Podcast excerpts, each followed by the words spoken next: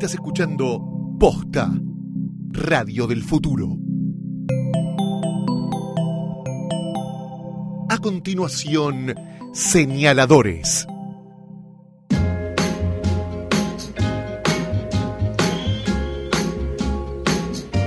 Bienvenidos amigos, este es el episodio número 12 de Señaladores. Mi nombre es Nicolás Artusi. Mi nombre es Eugenia Sicabo y estamos en este podcast Club de Lectura que ya sigue ganando seguidores. Oh, la verdad que sí, muy impresionante, mi querida Euge, la alegría de verte. Qué lindo verte. Como cada miércoles para leer, para tomar café, para conversar. Y nosotros leemos los libros de los autores, pero leemos también los comentarios de nuestros oyentes lectores en facebook.com barra señaladores.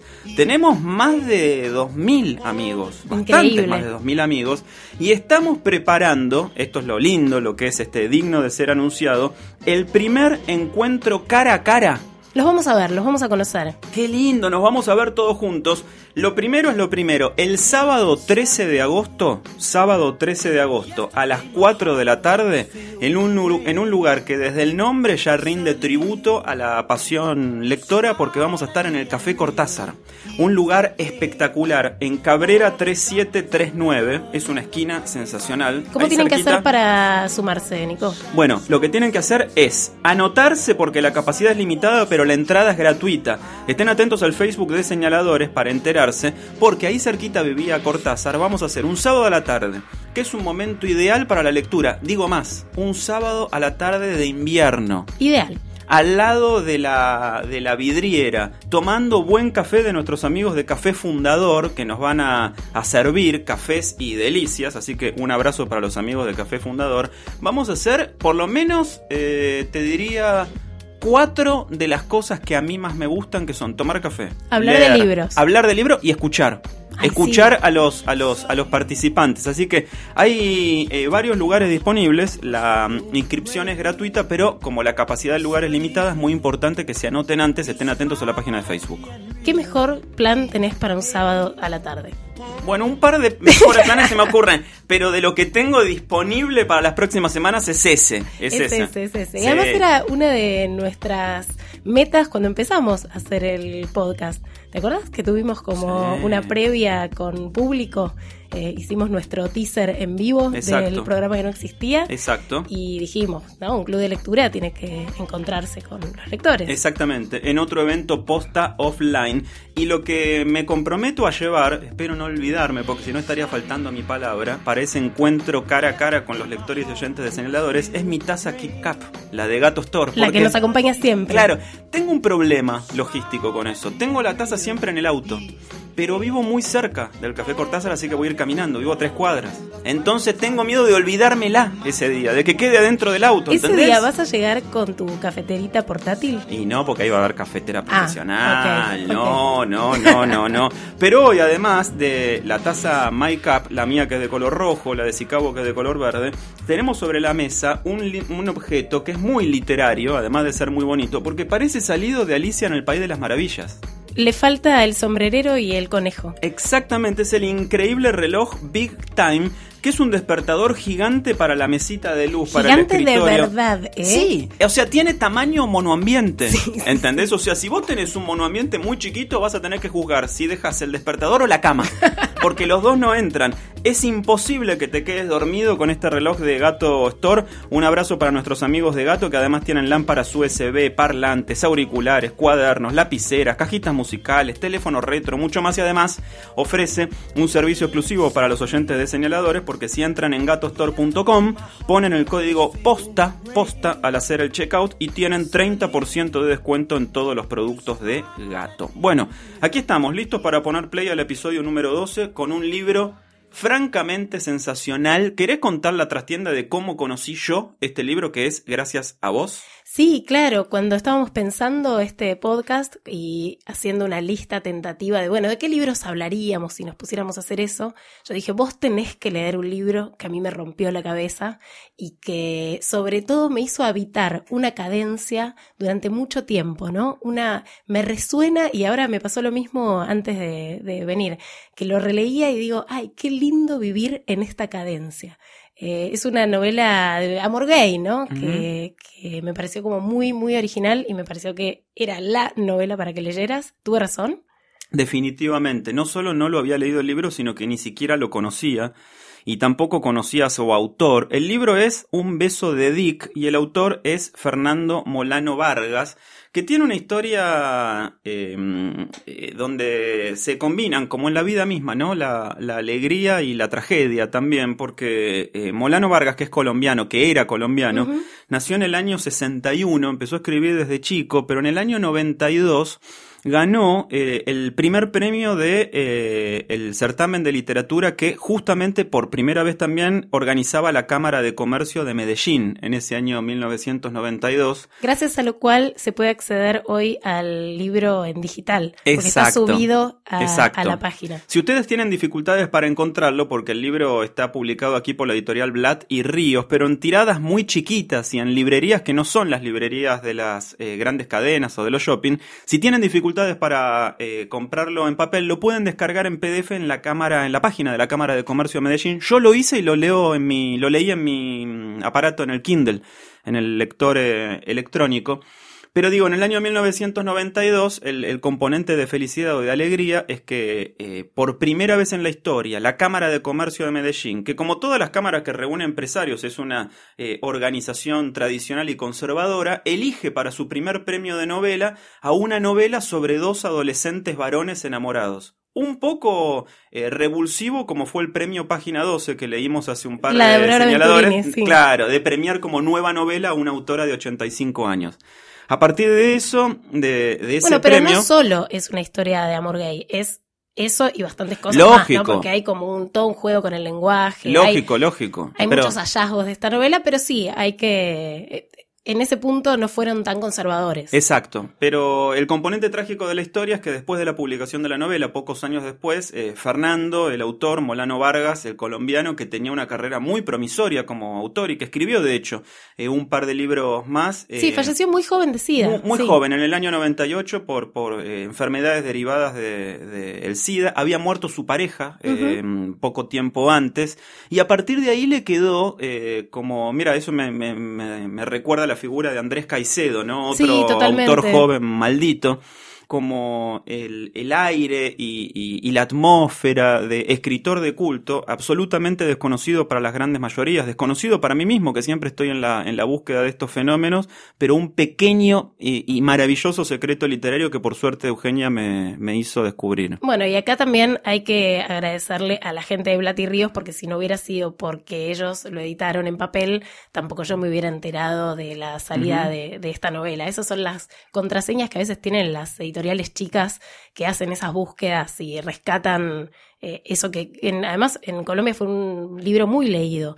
Eh, pero bueno, acá absolutamente desconocido. Sí, y nosotros acá siempre nos pusimos la premisa en señaladores de leer libros que puedan conseguirse más o menos fácilmente. Leímos este, ejemplares o títulos de Anagrama, de Editorial Seix Barral, de Planeta, de mm, Random House Mondadori, no me acuerdo de, De qué La otra Bestia editorial. De La Bestia Equilátera, libros que se consiguen en cualquier este, tienda de shopping, pero este que es una rareza y que es muy difícil de conseguir, es muy fácil si lo bajas de internet, así que Claro, sabíamos que teníamos el backup de lo exacto, digital, ¿no? exacto. Para este episodio, este episodio número 12 nos parecía muy sugerente la rareza. Bueno, y contemos de qué va eh, Un beso de Dick. Es la historia de un amor adolescente entre Felipe y Leonardo, estos dos chicos que son compañeros de escuela, que forman parte del mismo grupo de amigos, que juegan al fútbol juntos, eh, que salen con chicas, porque toda la primera parte de la novela eh, habla, habla de ahí eh, coqueteos con, con mujeres y bastante culpa por parte del protagonista, ¿no? Por eh, Felipe, porque el libro de está Felipe. contado Está en primera en persona. primera persona por, por Felipe,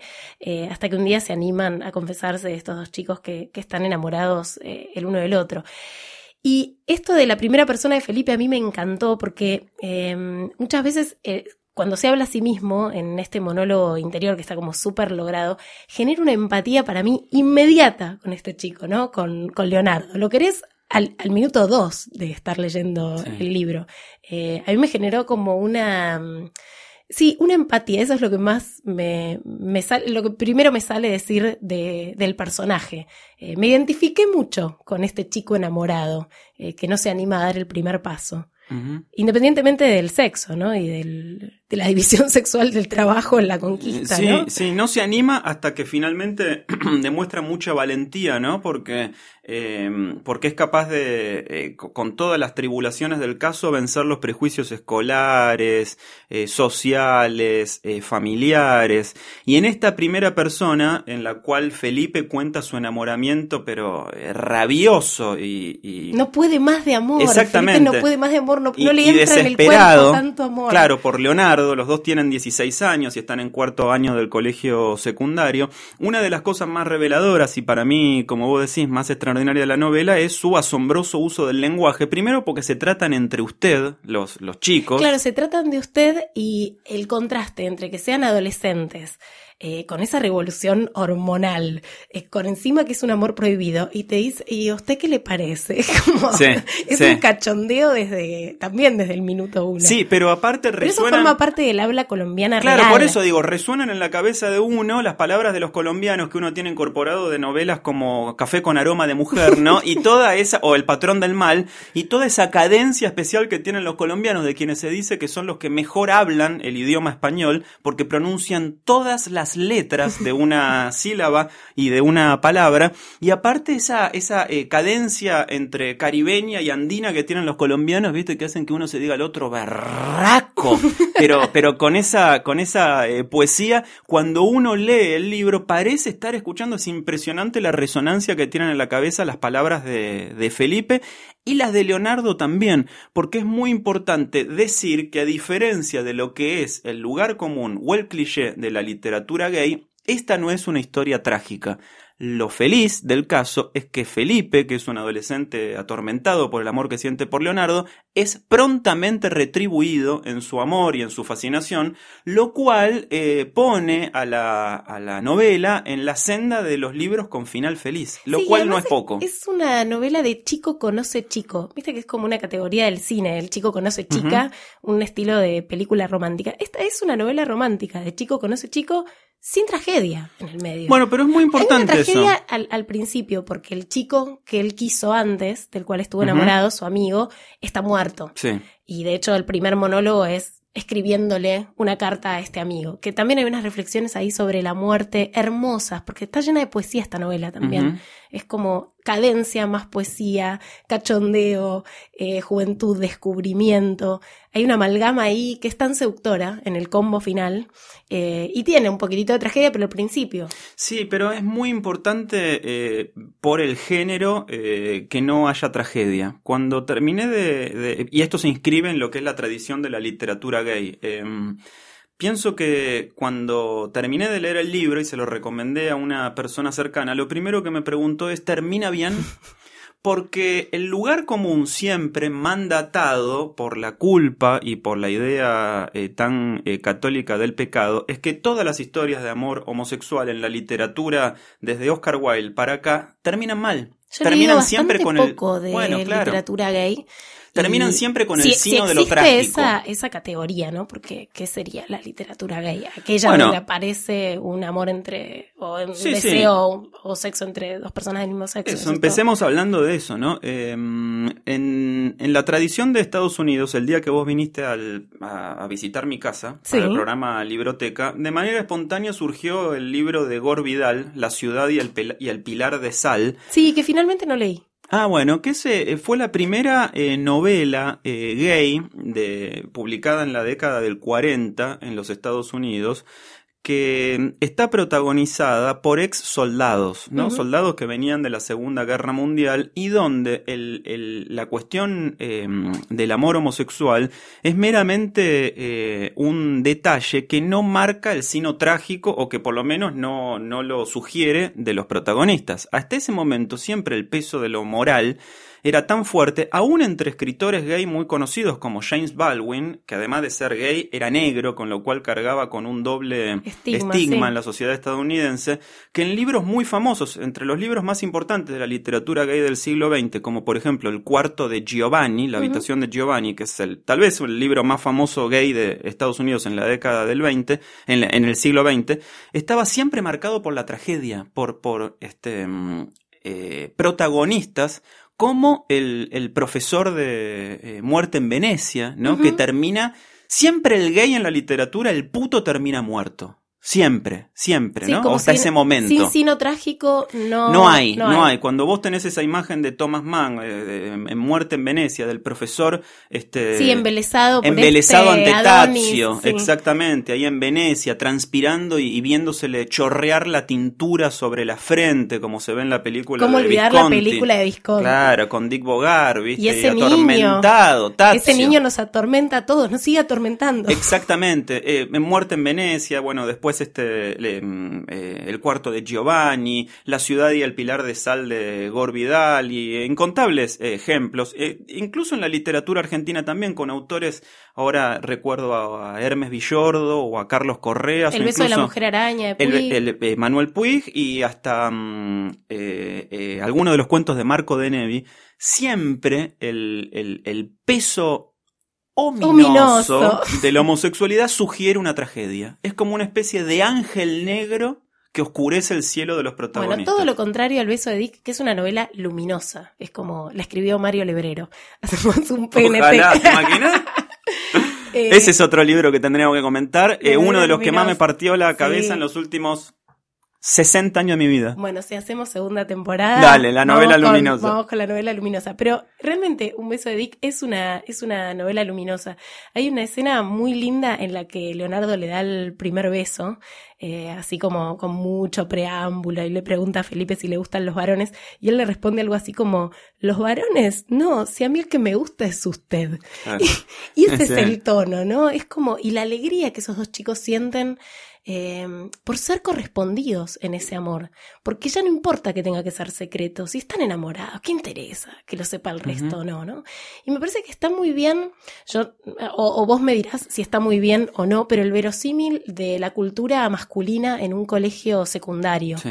Eh, a- no sé si es así efectivamente, pero este como ambiente de duchas, este ambiente de mucho coqueteo con lo homosexual entre heterosexuales, ¿no? De, de medirse a ver quién la tiene más grande, Sí. de hacerse comentarios como obscenos, de tocarse el culo, de, mm, de una experimentación posible en un momento en donde la sexualidad está muy a flor de piel y hay, y hay mucha intriga y hay mucho comentario al respecto. Mira, si, si, si como evidencia hiciera falta alguna prueba o alguna anécdota, el último día, eh, habiendo estudiado toda la vida en colegio católico, el último día de clases en el quinto año, el desafío de toda la parcialidad masculina de la división fue quedarse desnudos en el baño del, patio de planta baja del colegio, eh, agacharse, tomarse, aún desnudos con los pantalones bajos, los este, tobillos y abrirse abrirse los cantos, abrirse las ancas, eh, para que una cámara registre toda esa, esa eh, zanja trajera masculina, trasera masculina, de todo el, eh, la, la división masculina del curso. Y nadie presuponía que eso tenía un componente homoerótico. Jamás. Jamás. Jamás. Eso era bien de machito. Exactamente. Bien de machito para terminar el colegio. Bien. Exactamente. De hecho, parte del grupo, y si alguno de ellos lo está escuchando, Le mandamos un que lo recuerde, yo no formaba parte de ese grupo, pero, pero sí, se autodefinían como los machos de quinto bachiller y habían hecho una bandera para llevar a Bariloche que era un gigantesco falo, gigante, un pene con testículos y todo, que estaba en pleno acto de goteo y eyaculación. Y es como además el Los dibujito... machos de quinto bachiller y tenían como canción que los identificaba un tema de Queen, We No, Are the no, Champions. Te- muero. no, no, te lo juro por Dios, colegio católico. Eh, no voy a decir qué colegio era, pero todo el mundo lo sabe a qué colegio fui. Real. Real. Entonces, toda la imaginería homoerótica que había ahí no es que era velada o sugerida, era explícita y evidente. Era explícita y evidente, como, como le pasa a estos chicos, ¿no? Hay como mucho homoerotismo en la Pero la eso, novela. digo, no me quiero poner en contra a ningún cura, pero es lo que estimulan los curas todo el tiempo con esa cosa del campamento y el campamento y el campamento, campamento, y la carpa claro. y el termo donde calentamos el agua para tomarnos el mate y el campamento. ¿Qué querés? Y hablamos al mismo tiempo de la carne y le rezamos a un pibe en pelotas, ¿no? Por Hay que eso. decirlo también. ¿Qué querés que te diga? Es realmente algo que sucede, pero eh, eh, Un beso de Dick, esta novela extraordinaria, además podría haber tenido el sino de lo trágico que tuvo durante la, durante la primera mitad del siglo XX, el sino de lo trágico en cuanto a la literatura gay estuvo marcada por la culpa, ¿no? Por la, por la desviación de la norma social. Pero en la segunda mitad del siglo XX, eh, la tragedia en torno a lo gay estuvo marcada por el SIDA. Sí, totalmente. Entonces, si vos tomas Que toda- no aparece para nada en esta novela y Claro. resulta paradójico que justamente su autor Exacto. haya terminado fallecido por... Eh, eh, estaba enfermo. Estaba enfermo, no, aún pero siendo, no aparece. aparece, aún siendo una novela de, escrita en la década del 90, cuando, to- no en la década del 90, en el año 90, ¿no? Porque ganó el premio en el 92, cuando todavía en el año 90 tener el diagnóstico, cosa que felizmente no sucede hoy, de HIV era directamente una condena Sí, a, muerte, muerte, sí. eh, aún así ese espíritu sombrío de la enfermedad o de la muerte inminente no, aparece en ningún momento. No, no, no Entonces, toda la, en segunda mitad del siglo XX, la literatura gay estuvo cruzada por otro tono de la tragedia, marcado todavía por, por, eh, por algo peor, como era la, la enfermedad que a la vez acarreaba el prejuicio y la denigración social, lo cual hace que sea bastante difícil encontrar ejemplos de final feliz en, en la literatura gay, por lo menos bien conocida.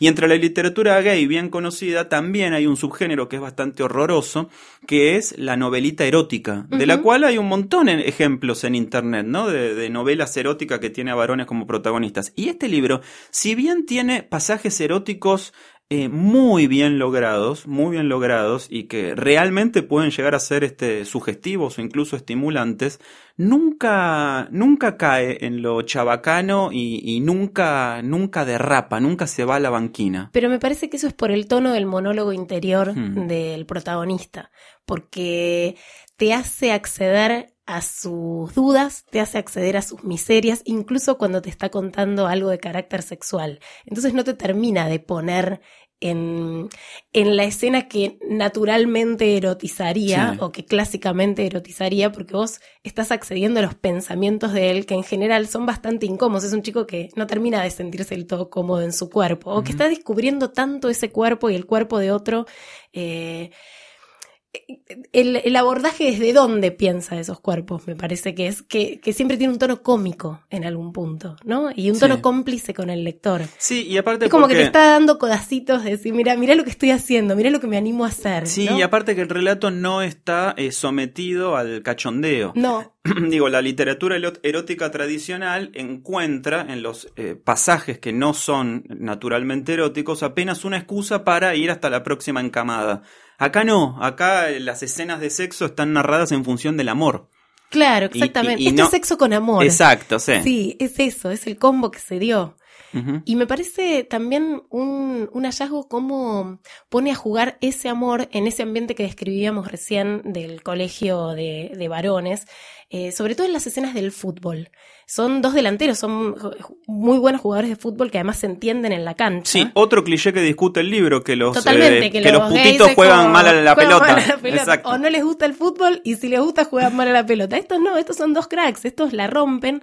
Y hay una escena que a mí me parece hermosa, que la disfruté mucho, que es cuando están jugando al fútbol, uno de ellos hace un gol y el otro lo va a abrazar en esa cosa que también es muy homoerótica del fútbol en general, que es esa montaña de cuerpos masculinos eh, transpirados que se que queda cara contra culo, ¿no? Esas, esas montañas humanas que uno ve en los partidos. Y el pibe se pregunta, ¿y cuánto tiempo me puedo quedar como apoyándolo Sí, ahora sí. como que es mi novio? O sea, ¿cuánto era lo que naturalmente nadie iba a decir que estamos haciendo nada? Y dice, no, no pasa nada, si todo el tiempo hacemos esto. ¿No? Como tiene mucha autoconciencia de su cuerpo y de la mirada de los otros. En este punto sí, si bien es una historia feliz, está marcada por el temor a la discriminación, Claro. ¿no? Sobre todo por parte de la familia. Sí. Porque él tiene un padre que no lo comprende, una madre que parece ser un poco eh, ausente o no, Pero no, que no tanto ausente. que es gay. Él- lo saben, como- pero él encuentra por suerte la complicidad primero en el hermano y después en una tía, en la Sí, famosa tía, Piola. es el, el gran personaje, Exactamente. la facilitadora de todo. En Exacto, que no solo lo consiente, sino que la tía es una de las primeras en darse cuenta de que esa manifestación eh, de, de deseo por su compañero en realidad era una manifestación de amor. Totalmente. Y que lo que hace eh, Felipe es tratar de vivir el amor que siente por Leonardo de la manera más este, fiel y leal a sus propios sentimientos. Por suerte, cosa que no sucede con todos los chicos a los 16 años en todas las familias, él encuentra en la tía tía, en la tía cómplice, en la tía piola, eh, una, eh, una compañera no solo para que lo eh, consiente u oriente, sino también para que lo encubra. Sí, es su confidente y es la, la que le hace de tapadera. Exacto. Eh, em, igual no lo necesita tanto porque lo ve todo el tiempo a, a su novio y además puede ir a dormir a su casa, eso tan habitual entre amigas o amigos de colegio, ¿no? Me quedo a dormir en la casa de Pau. Y bueno, y si me gusta Pau, qué sé yo. Y sí. Eh, es- es- eso también está muy bien narrado, ¿no? Como el sexo en la casa de los padres. Sí, sí, sí, sí, porque en definitiva es una novela de iniciación. El- es una el- novela de iniciación El tema, claro, de que el varón esté enamorado de otro varón termina siendo Es un detalle anecdótico. al sí, claro, sí. si, si, si bien aporta parte del conflicto, sobre todo eh, mm, en lo que tiene que ver con el entorno, orientado al entorno opresivo a veces del colegio, de los compañeros, de los amigos, de la familia, en realidad es una novela de iniciación que muestra ese enamoramiento eh, furioso y, y febril que uno siente cuando tiene 16 años, ¿no? Sí, incluso ni siquiera es vivido mal porque hay un momento en donde los penalizan, ¿no? Que los ven, los ven. Un celador, Un celador, en las los tribunas. ve besándose en, Se están besando en unas gradas, en ¿no? unas gradas, sí, y medio que después ellos mismos dicen, bueno, qué boludos, ¿no? Habernos Sí. expuesto a eso. Eh, así que hay como cierta condena, pero ellos no lo viven de un modo condenatorio, o sea, no logran que la condena de la fuera les toque de verdad. Eh, es realmente están viviendo un amor del cual no se arrepienten, no lo cuestionan, eh, les dura muy poco cualquier cuestionamiento porque están de verdad muy convencidos en eso y, y abrazan ese deseo. Es gente que persigue su deseo, claramente. Sí.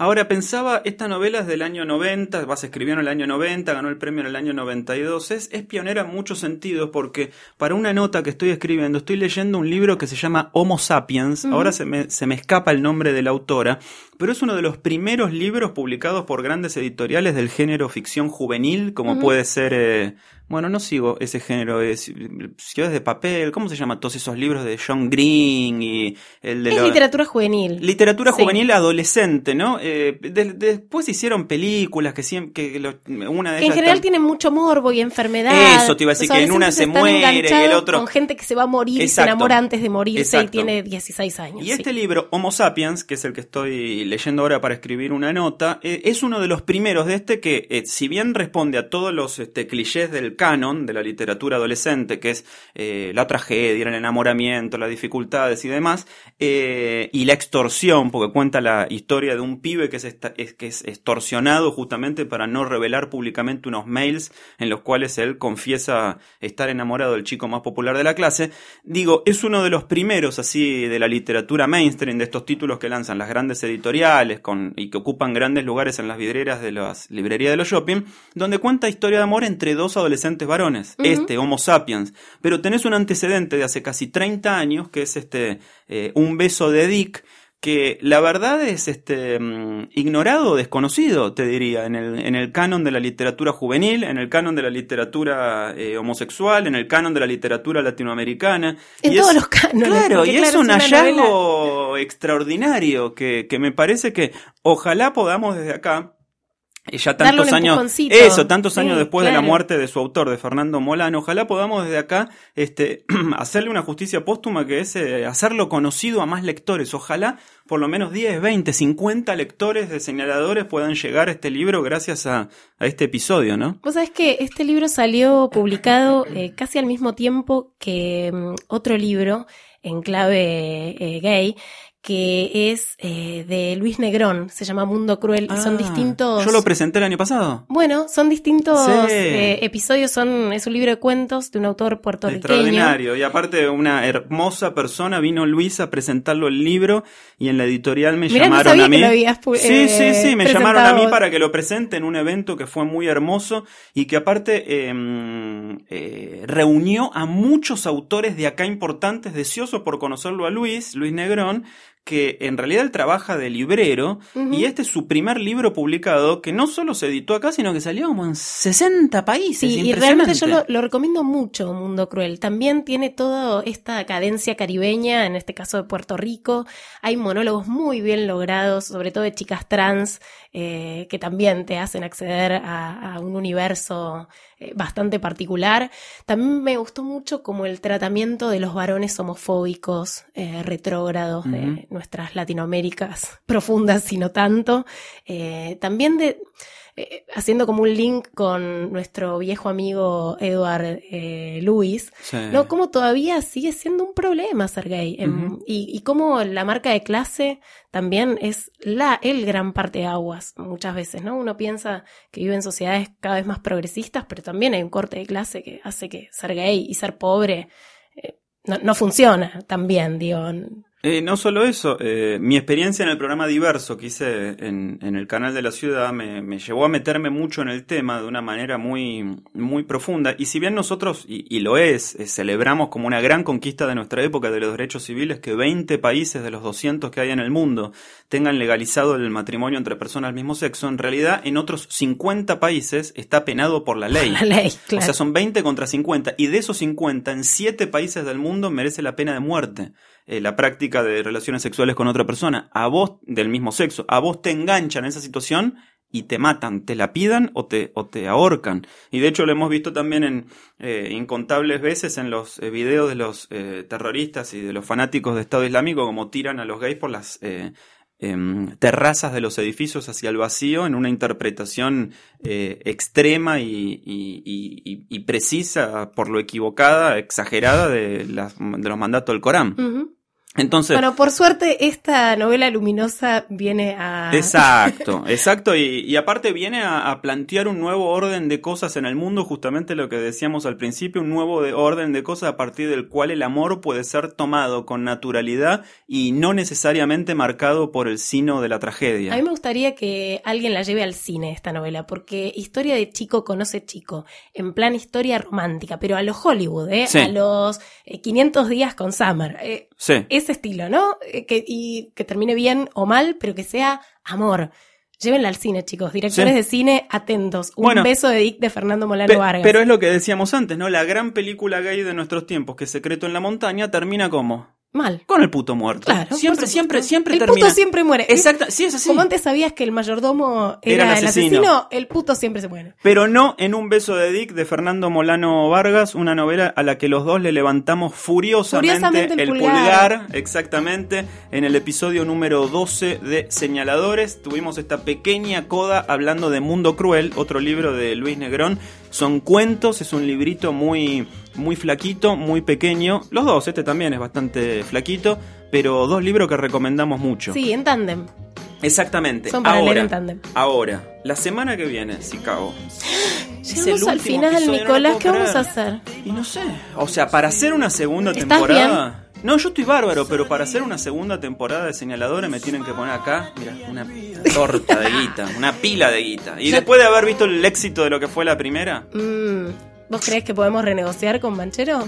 yo creo que sí, por algo le dicen el Romay de los podcasts. Ah, En serio, tiene, tiene espalda financiera. yo creo que sí, ¿no? Para mí Y sí. bueno, vamos a ver. Ojalá, ojalá haya segunda temporada, pero no nos adelantemos porque tenemos por delante dos cosas. Primero, El encuentro cara a cara. El encuentro cara a cara que va a ser el sábado 13 de agosto a las 4 de la tarde en el Café Cortázar de Cabrera 3739. que es? Cabrera y Medrano, ¿no? Banche, Cabrera y Cabrera y Medrano. Medrano, confirmado. En la esquina, exactamente. Vamos a estar acompañados por nuestros amigos de Café Fundador.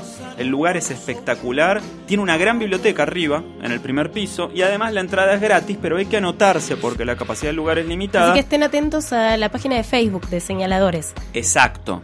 Facebook.com barra señaladores. Y lo siguiente que tenemos, más adelante todavía en el calendario, es el episodio número 13. Nuestro último episodio. Uh, el rutilante final de temporada It's the end. de señaladores. Se supo.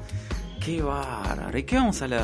Vamos a leer El viajero del tiempo. ¿no El espectáculo del tiempo de Becerra. Escúchame, eh, podría ser el viajero El del viajero del tiempo. tiempo es el de Neumann. Es claro. Eh, muy impresionante. Eh, vamos a. eh, ¿Qué sucede? Es un libro largo, 500 páginas. Es un libro, debo reconocerlo, a veces tortuoso, el espectáculo del tiempo. Eh, lo anunciamos ya hace varias semanas porque los Porque eh, seguidores de señaladores, claro, nos pedían que querían leer un libro largo. Entonces dijimos, bueno, lo vamos a decir con tiempo de anticipación para que tengan. Y yo lo estoy leerlo. leyendo solo porque Nicolás me dijo que era la mejor novela que había leído en cuántos años. En los últimos 10 años. Bueno, Para mí. yo ya estoy haciendo gestito. Bueno, Yo no Por eso te digo. sabría, o sea, ya sé que no lo es. Bueno. O sea, yo no podría hacer esa afirmación porque Sí. voy por la página 200 Sí. y ya en la página 200 uno puede hacer algunas afirmaciones. Sí. No es la mejor novela que leí y hasta ahí voy a. Bueno, para mí sí lo es, lo defiendo a muerte este libro y creo que va a estar tenido por alguna clase de polémica el último episodio porque veo que por lo menos la mitad de nuestros seguidores en Facebook dicen que el libro les resulta insoportable. Yo creo que es, solo lo hacen para que pimpineliemos. Bueno, Solo ahí lo está. Nuestros seguidores Meten ya nos púa. conocen, sí, Meten sí, nos púa. están, nos están- Bueno, qué sé yo, podemos decir que la biblioteca, Asusando. la biblioteca está dividida. Para la mitad de nuestros oyentes el libro es insoportable. Para la otra mitad el libro es majestuoso. Yo estoy en este último grupo. Vamos a ver leyendo, si cabo cuando que, lo termine de eh, leer. todavía no, no tengo la opinión formada. Exactamente, eso va a suceder dentro de una semana con el último episodio de Señaladores, pero ustedes saben que no pueden escuchar en cualquier momento porque el podcast es eso, es una radio eh, on demand. Mucha gente nos dice en Facebook o por Twitter, ¡ay! Me perdí el último episodio, no lo pude No se escuchar. pierde, no se pierde, allí está. Queda ahí para siempre, ¿entendés? Queda ahí como la tabla roseta, queda ahí marcada para siempre, la Cuando piedra manden roseta. la próxima sonda ¿viste? Claro. al espacio, allí estaremos también. Exactamente. En nuestro cohete de posta. Así que, y vamos a llevar en el... No, no entre. No, Iba a no decir de entra. llevar en el, cohete el reloj, el pero no, entra. no entra. No, no, no, no, es gigante. El reloj Nuestros Big amigos Time. de Gato Store No, es muy hoy grande. pensaron en grande. Exactamente. Parece salido de Alicia en el País de las Maravillas. En mi mesa de No sé si entra en la mesa de luz. En mi mesa mía. de luz entra. ¿Entra? Bueno, vamos a ver. Tendría que sacar un par de libros, pero entra, sí. Además en Gato encontrás lámparas USB, parlantes, auriculares, cuadernos, lapiceras, cajas de música, teléfonos retro, mucho más. Pueden entrar en gatostore.com, poner el código posta al hacer checkout y tienen 30% de descuento en todos los productos de Gato con beneficio exclusivo del Club Señaladores. Ojo, quiero tirar desde acá un desafío para los Gato Store. A ver. Que vengan al encuentro online, offline, sí, muy mejor bien, dicho. muy bien. Porque no les conocemos la cara después de tantos años de tener este un- no, no, en la radio sí. Gato está con nosotros en la radio en, en los domingos y en el programa de la noche desde hace años, de verdad. ¿Y no los conoces Y no los conozco Ah, en, en átomos, en, en carne y cuerpo y, y- y sangre y vísceras, ¿entendés? Bueno, están formalmente invitados. Bueno, espero que vengan entonces al episodio especial de mm, señaladores eh, offline, desconectados el próximo sábado 13 de agosto a las 4 de la tarde. Leemos para la semana que viene el El espectáculo, espectáculo del del tiempo. tiempo de Juan José Becerra y, y termina esto, se termina. Uh, ¿En serio? ¿Hay ¿En que poner punto final? ¿Con qué vamos a poner punto final, Nico? Ay, con la palabra que corona todas nuestras aventuras literarias, la palabra Fin. fin.